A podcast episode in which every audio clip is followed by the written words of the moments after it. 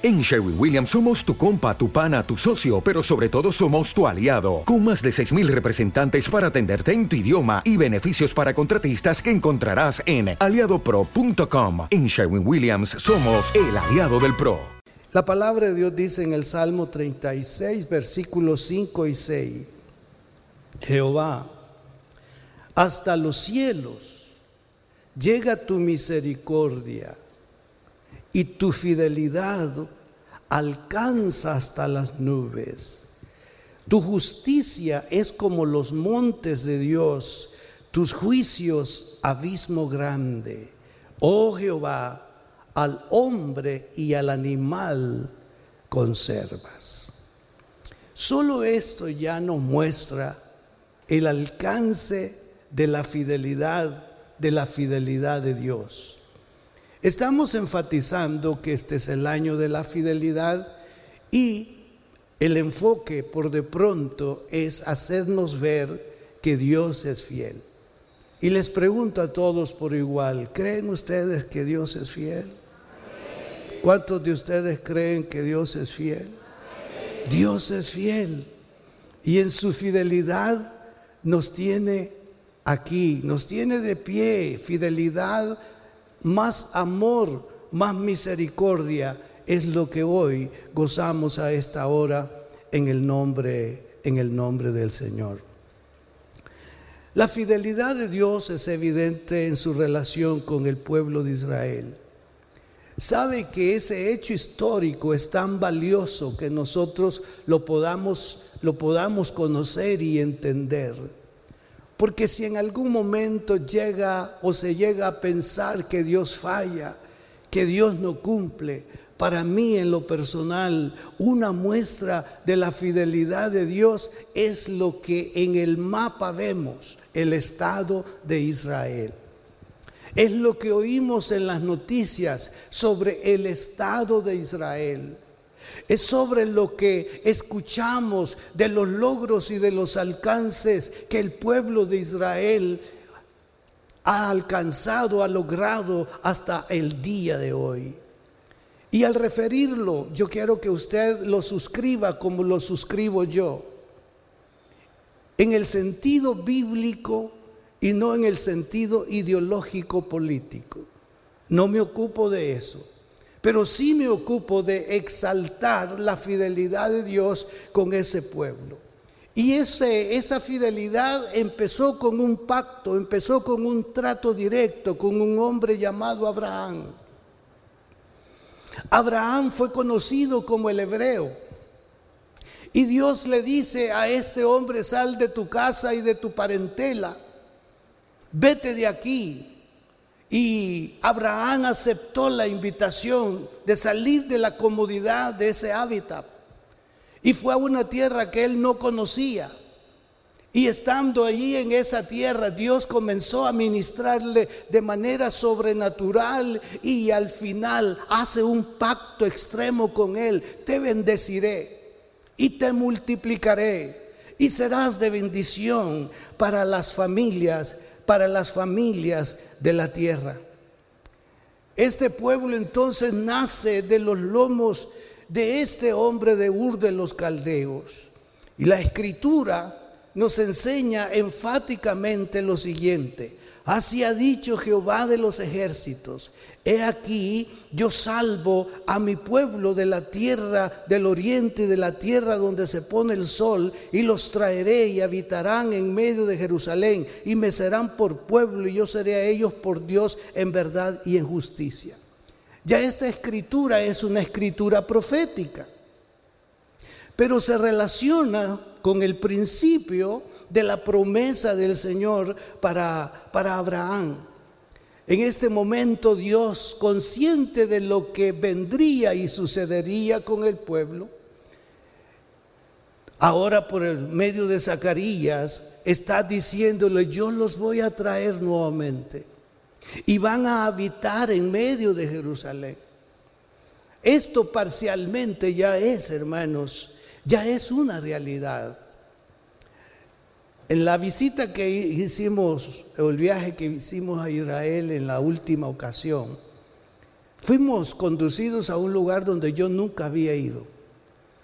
Y es precisamente el lugar que se llama el Monte de Sión, pero en, ese, en eso pequeño que nos hacen ver precisamente la fidelidad de Dios, donde inmediatamente yo pude ver en esa pequeña plaza lo que la escritura dice, que los niños saltarían, se alegrarían y correrían, correrían. Y cuando yo vi eso dije, Señor, esta es, esta es tu fidelidad.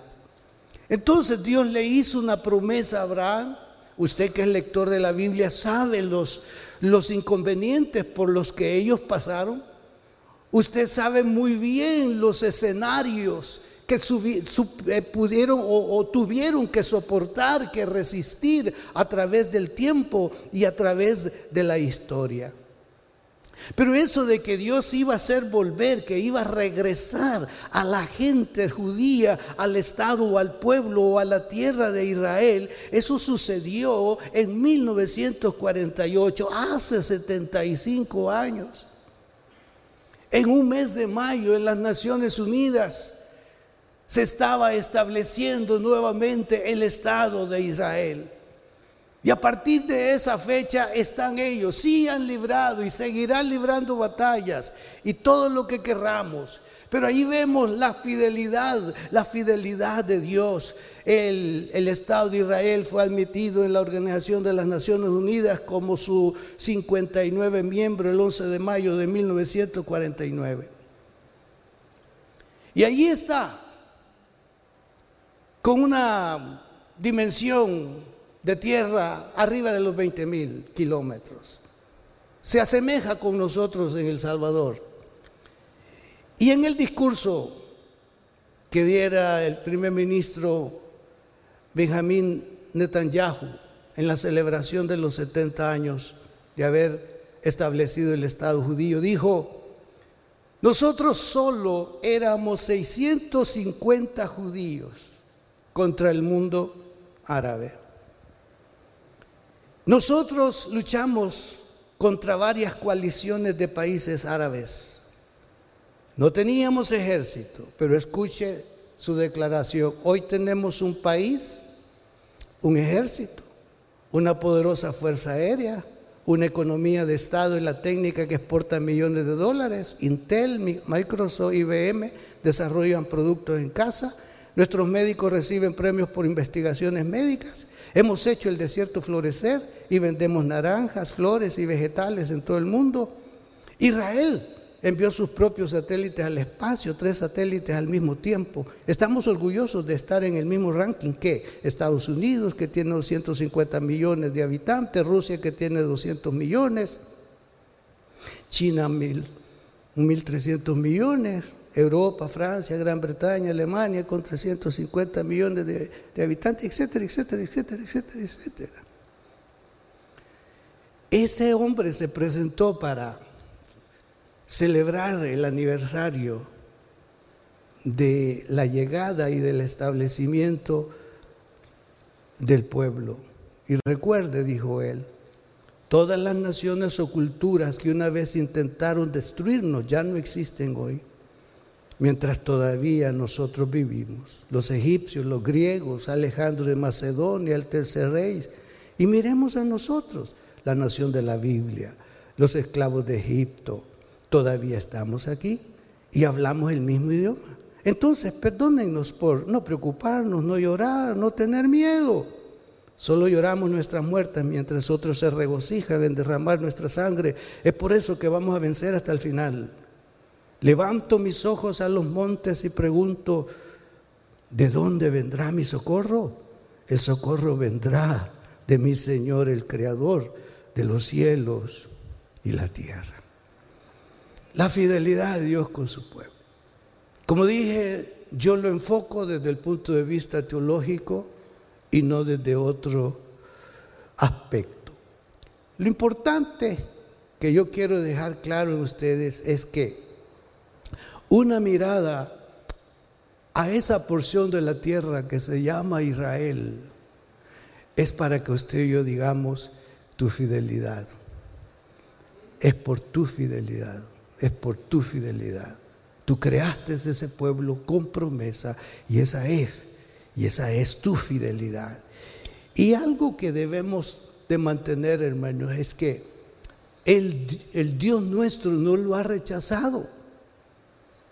Los gentiles, que ahora nosotros no somos ya considerados en el campo teológico gentiles, ahora nosotros somos considerados como iglesia, que equivale a pueblo de Dios. Entonces nosotros podemos regocijarnos porque Israel rechazó a Jesús, no lo recibió. Ellos están esperando al Mesías. Entonces viene Pablo y dice, pero ustedes han abierto su corazón a Jesús, al Mesías, y por eso es que ustedes son pueblo de Dios. Vino Dios y derribó la pared intermedia, esa pared que separaba a judíos y a gentiles, y hizo de los dos pueblos uno solo, y ese se llama iglesia. No sé si usted festeja por ser pueblo de Dios. Y las promesas dadas por Dios a Israel, en ese caso, las podemos hacer, las podemos hacer nuestra.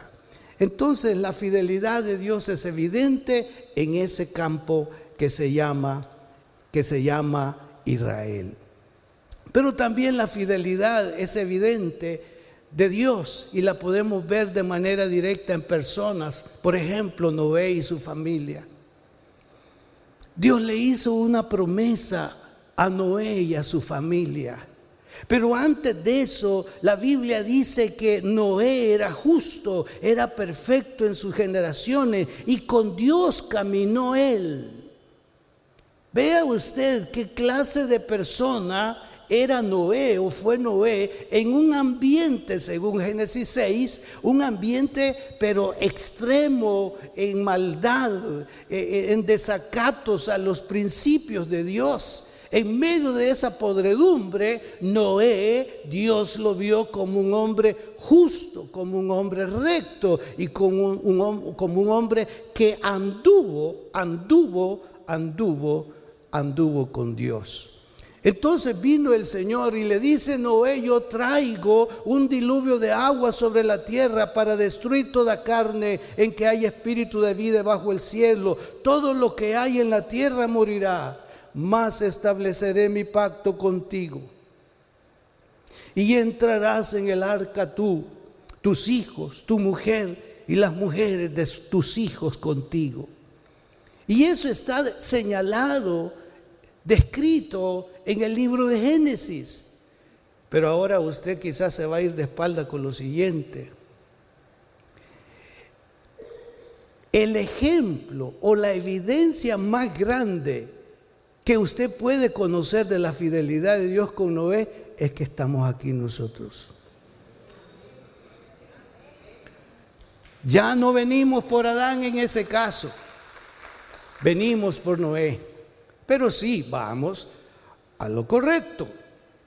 Adán es el primero, pero toda esa generación murió y comenzó Dios a tratar con Noé. La fidelidad de Dios es extrema. Y algo que también ustedes y yo presenciamos es ese pacto que hizo Dios de que no iba a destruir más a la tierra con diluvio semejante.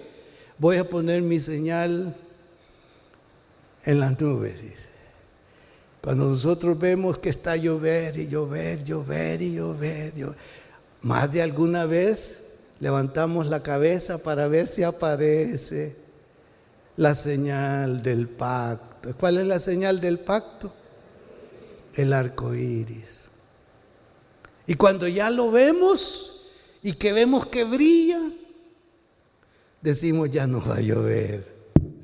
Pero si esa agua está a caer y caer y caer y caer, eh, eh, más de alguna vez decimos, quizás va a haber un diluvio o esto es un diluvio. Pero hermano, semejante cosa ya no se ha visto. Sí, han habido tsunamis, pero un tsunami restringido a región. Y eso que sucedió en los días de Noé fue amplio y fue general.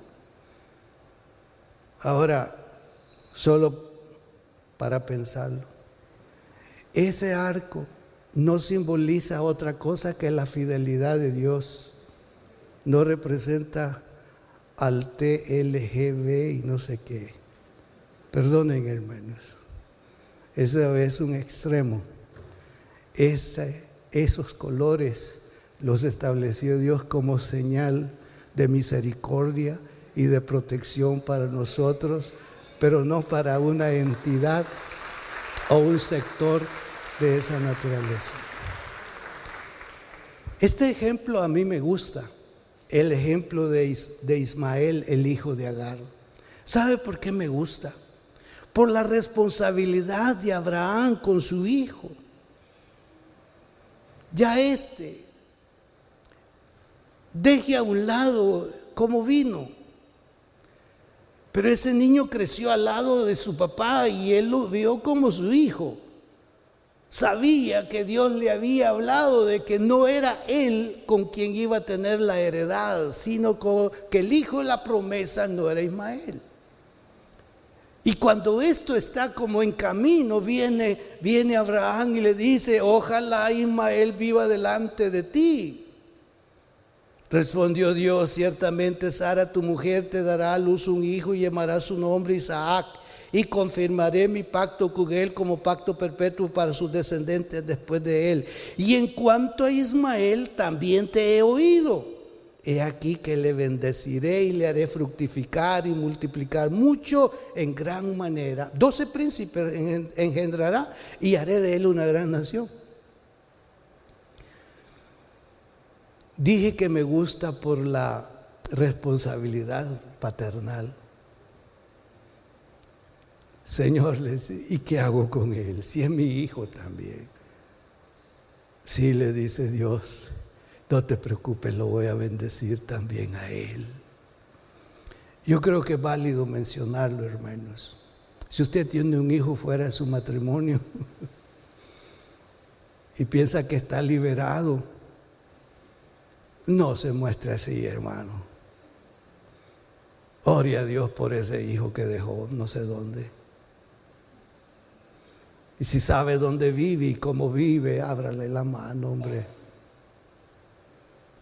¿Qué culpa tiene él? ¿No le gustó esto? ¿Qué culpa tiene él? Es su hijo es su sangre. Yo no soy experto en, pláticas matrimoniales, pero, pero yo me pongo a pensar, hermano. Cuando yo hablo una consejería a los que se van a casar, ya tengo tiempo de no hacerlo porque me ayudan. Pero una de las preguntas, y, y quizás dice, ¿qué le importa al pastor esto? pero, pero, perdonen hermanos, pero yo lo hago. Y le digo, ya se conocen, ya han platicado, saben de dónde proceden. Sí, ya. Y me voy al extremo. Ya le preguntó usted, le digo a la señorita, si él es papá. Mire hermano, yo he visto de todos colores ahí rostros de todos colores. Ya le preguntóle, porque estas cosas hay que preguntarlas, le digo. Porque cuando ya él se da cuenta de que usted se va a casar, va a averiguar su teléfono, va a ir a la Policía Nacional, va a ir a la Fiscalía, va a ir ahí donde sea para preguntar por él. Buenos días, papá. Disculpe, le dice la nueva señora o la esposa. Se ha equivocado de número. No, allí vive fulano, ¿verdad? ¿Por qué? Es mi papá. Y entonces, oye, un muchacho ahí diciendo que vos sos el papá. Y no me habías dicho. Ni vos me preguntaste. Así que pregunta entonces. Para no tener ese problema, pregunta entonces porque la promiscuidad lo ha permitido. Y fuimos enseñados a que entre más señoras un hombre tiene, más hombre, más macho. ¿Se acuerdan de eso, verdad? Pregunte. Bueno, a mí no me preguntó la hermana Mary, así que no, hermana Mary, eh, pero le confieso que no tengo. Mi primera se llama Yesenia y mi último se llama Boris. Estoy libre, hermano. Pero no puedo hablar así de muchos de ustedes. Entonces viene Dios y le dice, ciertamente esto va a pasar y en cuanto a Ismael también te he oído. Lo voy a bendecir también porque es tu hijo. Gloria a Dios. Me salgo ya de eso, hermanos. El otro ejemplo personal es el de Moisés. También me llama mucho la atención que nació en un ambiente terrible. Nació bajo un edicto terrible. Todo varón que abriere matriz de los hijos de las hijas de Israel debe de declararse muerto. ¿Y cuántos fueron declarados así? ¿Por qué? Porque el pueblo había crecido en extremo y el, faraón tuvo temor de que en su interioridad se organizaran y atacaran al resto de, del pueblo. ¿Qué hizo, ¿Qué hizo esta madre? Usted ha leído en Éxodo. Pero vámonos más allá cuando ya está protegido y que la princesa lo envía para que ella lo críe, lo eduque o lo atienda en sus primeros años. Era una mujer piadosa, era una mujer temerosa y era una mujer que creyó en las promesas de Dios. Tenía entre ceja y ceja, como se dice, que un día Dios los iba a sacar de allí. Y quizá en su alma pudo abrigar, Señor, no he oído de un joven que se perfile como alguien que va a tomar la dirección o la batuta. Puedes pensar en mi Moisés. Puedes pensar en mi Moisés. Y qué sorprendente para ella cuando supo que Dios pensó en Moisés. Así que, queridas mamás, no lo habituamos, desde luego, la mayoría, pero hay algunas que sí. Entran al espacio donde duermen sus hijos y hacen oración por ellos y van y los bendicen aprovechando la edad de ellos. Y cuando ya ella tiene conciencia de la presencia de Dios y de su palabra, comienza a desatar bendición, palabras de bendición sobre su hijo, sobre su hija. Algunos otros van y ungen el espacio donde duerme, lo unge con aceite y dice, Señor, yo declaro y confieso que aquí hay un hombre de bien, aquí hay una mujer de bien, aquí hay alguien que te va a servir, aquí hay alguien que va a ser de bendición. Y lo declaro y lo confieso. Posiblemente en su crecimiento hayan unas cosas que contradigan ese tiempo de oración.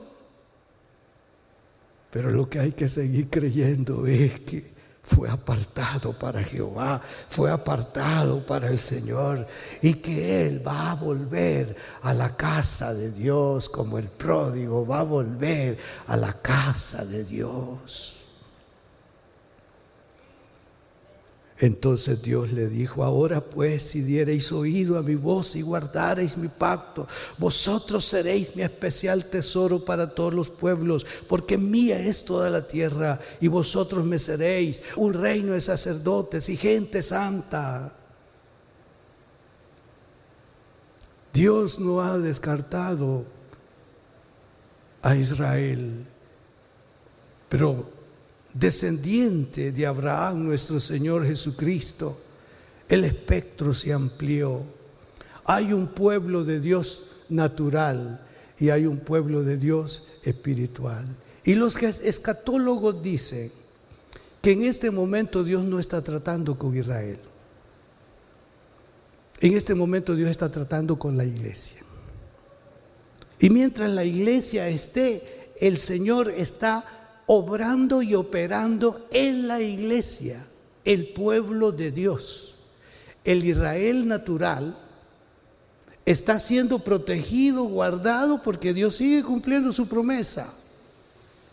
Pero quiero decirle que dentro de las promesas,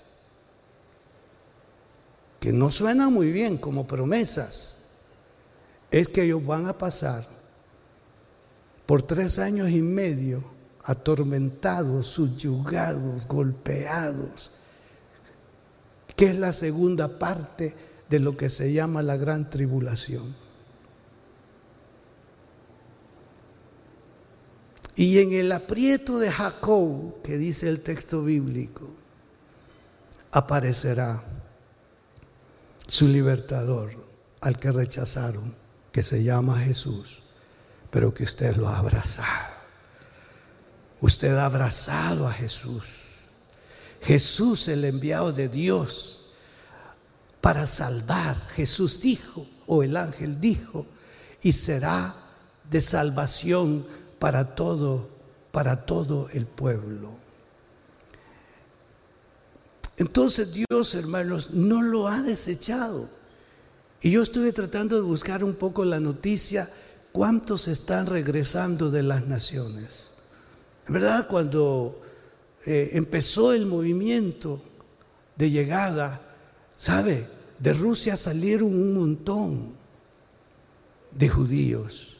De Alemania salió otro buen número. De Inglaterra.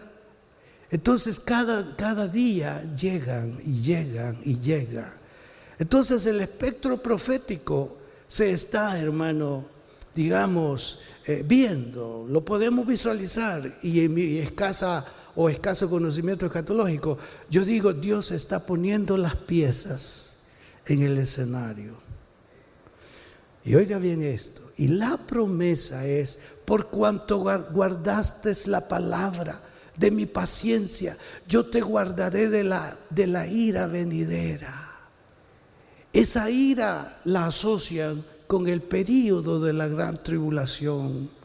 Entonces todos los que amemos al Señor, estemos refugiados en el Señor, nos levantaremos en un abrir de ojos y recibiremos el Señor en el aire y así estaremos para siempre con el Señor. Esa es la esperanza del creyente. Y usted debe de abrazar eso porque Dios es fiel. Voy a avanzar en esto. Hay otros ejemplos personales, pero hay más escrituras acerca de la fidelidad de Dios. Y según el comentarista, pero ninguna puede ser más transformadora para nuestras vidas que aquellas que declaran su perdón de nuestros pecados. La evidencia de que Él perdona nuestros pecados la debe demostrar usted y yo. Si aceptamos el recurso y debemos de recibir el recurso que Dios nos dio para ello y ese recurso se llama Jesús. En Mateo 1, 21, 22 dice, y dará a luz un hijo y llamará su nombre Jesús, porque él salvará a su pueblo de sus pecados. Porque él salvará a su pueblo de sus pecados. Juan 3:16, porque de tal manera amó Dios al mundo que ha dado a su Hijo unigénito para que todo aquel que en él cree no se pierda, mas tenga vida eterna. El apóstol Pablo escribió, pero cuando vino el cumplimiento del tiempo, Dios envió a su Hijo, nacido de mujer y nacido bajo la ley, para que redimiese a los que estaban bajo la ley, a fin de que recibiésemos la adopción de hijos. Y San Pablo escribiendo a, la iglesia de Tesalónica dijo, porque no nos ha puesto Dios para ira, sino para alcanzar salvación por medio de nuestro Señor Jesucristo, quien murió por nosotros para que ya sea que velemos o que durmamos, vivamos junto, juntamente con Él. Por lo cual, animaos unos a otros y edificaos unos a otros, así como lo hacéis. Y tantas referencias escriturales vamos a encontrar donde se nos enseña que Jesús vino por amor, que Jesús vino para salvarnos, para perdonarnos, que Jesús vino para tomar nuestro lugar en la cruz. El peso de nuestra paga, de nuestra paz, fue sobre Él. Imagínese que en un tribunal usted está perdiendo totalmente el juicio. Y que usted sabe muy bien que de esa no va a salir. Así estuvimos espiritualmente y así está el mundo espiritualmente. Pero en ese juicio referido aparece una persona conocida o desconocida. Señor juez, ¿y usted quién es? ¿Me permite, me, permite la palabra, señor juez? Todavía no ha dicho la doctora Polo caso cerrado. ¿Permite? ¿Qué quiere decir? Yo lo conozco a él. Y de todo lo que lo acusa, yo vengo a afirmarlo.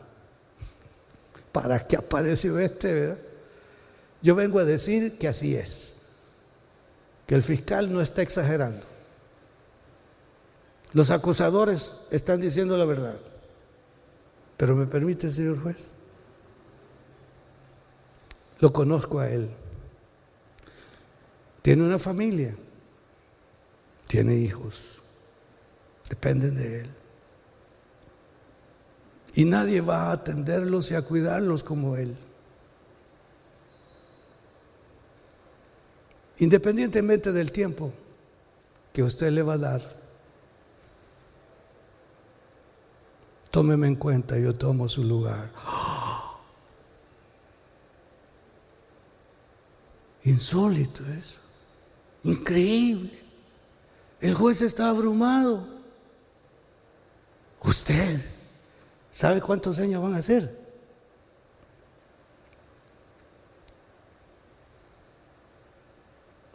Porque son varios los delitos. 50 años. No importa. No importa. Yo tomo su lugar. Algo así sucedió. Padre, tómame en cuenta a mí por todos los de antes, los de ahora y de los que vienen. Yo pago por ellas. Haz conmigo lo que tú quieras por ellos. Hebreos 11 dice que incontables son los que ya están como Juan el, el teólogo, de toda tribu, lengua, pueblo y nación una parte ya está en los cielos con el Señor y otra parte en la que nos incluimos nosotros. Estamos esperando el día en que nos uniremos a esa multitud con una misma identidad. Favorecidos todos por el favor y la misericordia de Jesús. Me encantan las palabras. Sí, aplausos si gusta, fuerte para él.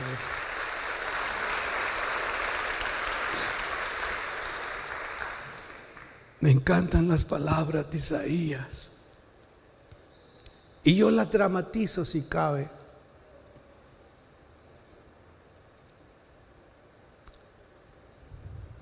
Hijo,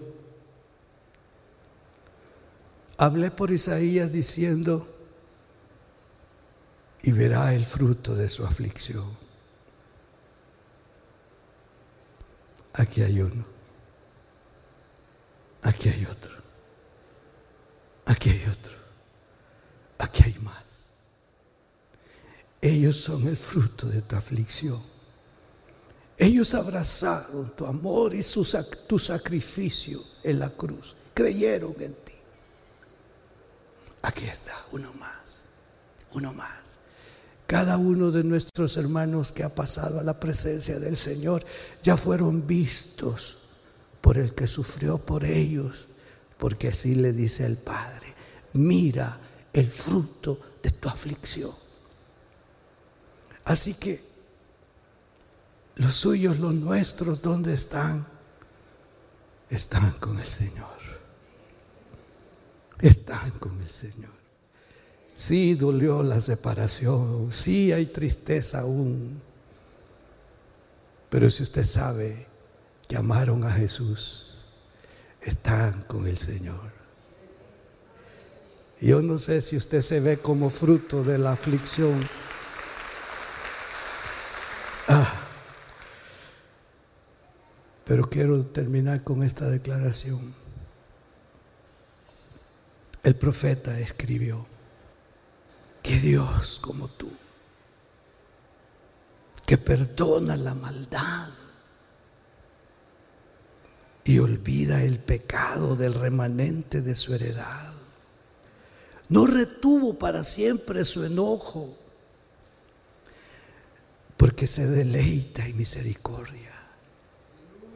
Él volverá a tener misericordia de nosotros sepultará nuestras iniquidades y echará en lo profundo del mar todos nuestros pecados. Dijo el profeta hablando del pueblo, Miqueas. Pero aquí está apuntando al que perdona. Le dijeron a Jesús, ¿que no sabes que solamente Dios perdona pecados? Y como Jesús es Dios, dijo para que sepáis que el Hijo del Hombre tiene toda potestad para perdonar pecados, dijo el paralítico, levántate y anda. Porque antes le había dicho, tus pecados te son perdonados. Y fue la reacción de sus enemigos. Pues para que sepan quién soy yo, levántate y anda. Así que hermanos, Él ha echado en los profundos del mar todos nuestros pecados. La acusación del diablo, pisoteémosla. Ya se le olvidó todo lo que hizo. De eso no se preocupe. Preocúpese si el diablo viene y le dice, mira lo que estás haciendo. Eso no le agrada a Dios. Mire el diablo predicando, ¿no usted? Eso no le agrada a Dios. Pero sus pecados, mis pecados, han sido echados en lo profundo del mar.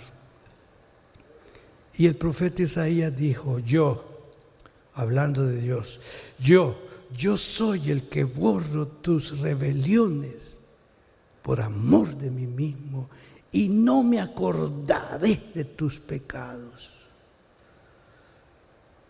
Alabe a Dios por eso. Y no me acordaré de tus pecados. Y no me acordaré de tus pecados.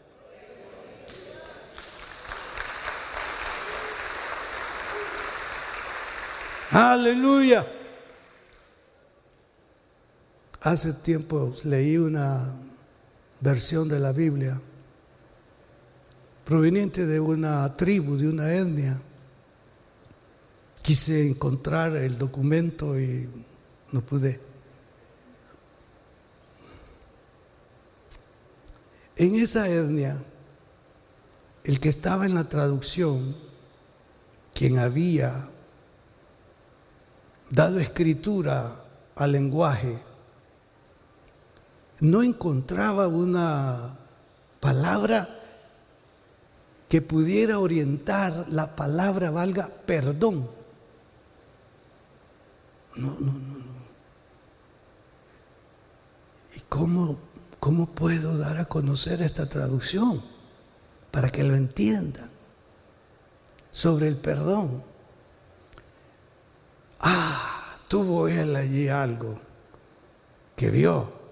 Y, lo vio en varias este, chozas. Una quijada de animal colgada a la entrada de la choza. Y él recorrió y vio muchas quijadas colgadas. Y ya con la confianza que tuvo con algunos, les preguntó qué significaba esa quijada. Y le dijeron, esa quijada colgada nos recuerda que tenemos que vengar la muerte de un pariente. Fulano o qué sé yo asesinó o le quitó la vida a uno de los míos y yo espero el día de la venganza. Entonces el traductor dijo, Dios no cuelga las quijadas de nadie. Qué bonito, ¿verdad? Dios perdona, no cuelga las quijadas de nadie. Hermano, si usted tiene a alguien, y en el peor de los casos a mí, como en una medalla colgando, me la va a pagar. No lo olvido, me lo va a pagar. Hermano, quítese por favor e, e, ese collar, quíteselo por favor. Porque así como Dios ha perdonado sus pecados, ha perdonado los nuestros.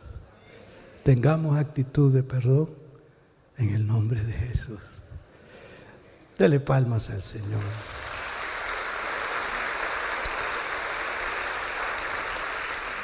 Muchas gracias por haber estado siguiéndonos en las diferentes plataformas digitales donde transmitimos. Ha sido un precioso momento el servicio que hemos celebrado delante del Señor, edificando la vida de cada uno de nosotros. Y este es un momento muy importante. Deseo invitarles a que abran su corazón y reciban al Señor Jesucristo como su único y suficiente Salvador personal.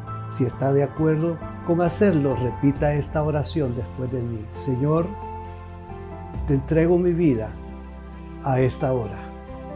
Reconozco que soy pecador y que solamente en ti encontraré el perdón. Lávame con tu sangre en este mismo momento y conforme a tu palabra, escríbeme en el libro de la vida en el nombre de Jesús. Amén. Si hizo esta oración, bienvenido a la familia de Dios.